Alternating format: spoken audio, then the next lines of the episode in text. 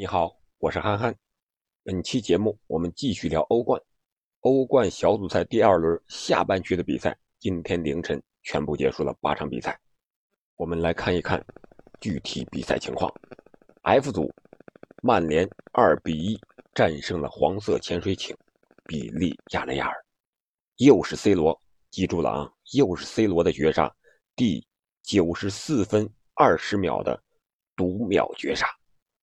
补时一共五分钟，曼联靠着 C 罗第九十四分钟多的读秒绝杀，击败了黄色潜水艇比利亚雷亚尔。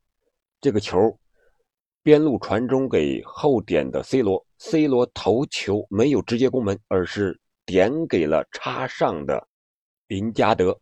林加德在倒地一瞬间又回做给了 C 罗，C 罗顺势右脚推射。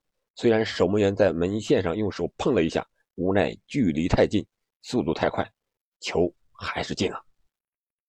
同组的另一场比赛，亚特兰大1比0战胜了伯尔尼年轻人，这样 F 组的积分榜上，亚特兰大是两战一胜一平积四分，排名第一；伯尔尼年轻人和曼联分别积三分，排名第二到第三位；黄色潜水艇比利亚雷亚尔积一分。排名第四，我们再来看看另一场焦点之战，H 组的尤文图斯主场1比0击败了切尔西。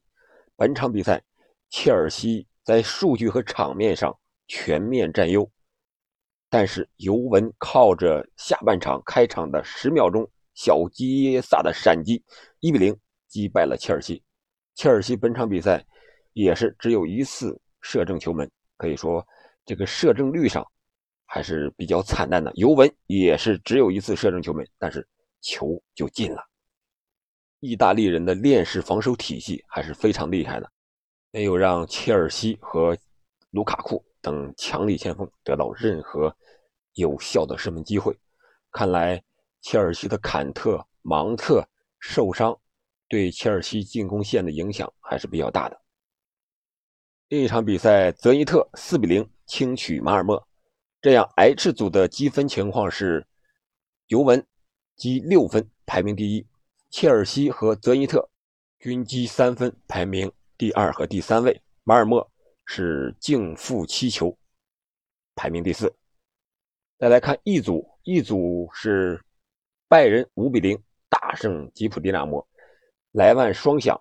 这样，拜仁两场比赛进八球，他的足坛统治力可以说是。无人能敌。都说欧冠无弱旅，那是因为没有碰到拜仁。另一场比赛，巴萨零比三输给了本菲卡，又是一个零比三。欧冠两场比赛净负六球，一球未进，一分未得。本菲卡在第三分钟时候就取得了进球。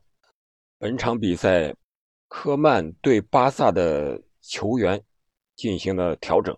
特别是上一场联赛，他三比零大胜莱万特之后，对那一场阵容进行了调整，换下了小将，换上了佩雷拉、吕克、德容等等以前的主力队员。但是第三十三分钟的时候，科曼就将吃了一张黄牌的皮克换了下场，然后在第六十八分钟的时候又集体进行了三个的换人，结果换人刚刚完毕，巴萨又被进了第二球。最后时刻，巴萨又被罚下一人。本场比赛在控球率上虽然巴萨占优，但是在射正球门方面是没有一次射正球门，可以说进攻效率是非常低的。科曼刚刚在联赛积攒的一点人气，在这场比赛之后又消失殆尽了。一组的积分榜，拜仁积六分，遥遥领先；本菲卡积四分，排名第二。基普迪纳摩一分排名第三，巴萨积零分，净负六球，净负六球，在所有的欧冠比赛中，也仅仅是比马尔默好那么一点点了。我们再来看看 G 组，相对来说，G 组是没有大牌的一个球队，萨尔斯堡红牛二比一战胜了上届的法甲冠军里尔，沃尔夫斯堡一比一战平了塞维利亚。萨尔斯堡红牛积四分，排名第一；塞维利亚和沃尔夫斯堡分别积两分，排名二三位；里尔积一分，暂排倒数第一。两轮过后，在射手榜上，阿贾克斯的阿莱以五球独自领跑，莱万和阿尔毕莱比锡的恩昆库都是进四球，紧随其后。好的，本期节目我们就聊这么多。